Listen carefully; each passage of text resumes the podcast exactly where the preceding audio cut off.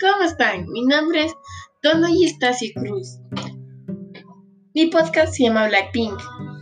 Voy a hablar sobre Blackpink, voy a hablar sobre ellas y voy a decir datos muy importantes de ellas.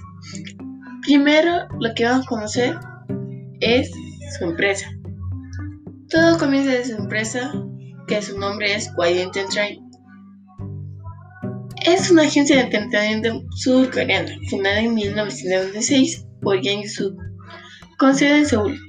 Vamos a saber un poco sobre ellas. Lisa, Jenny, Rosé y Jisoo se llaman así.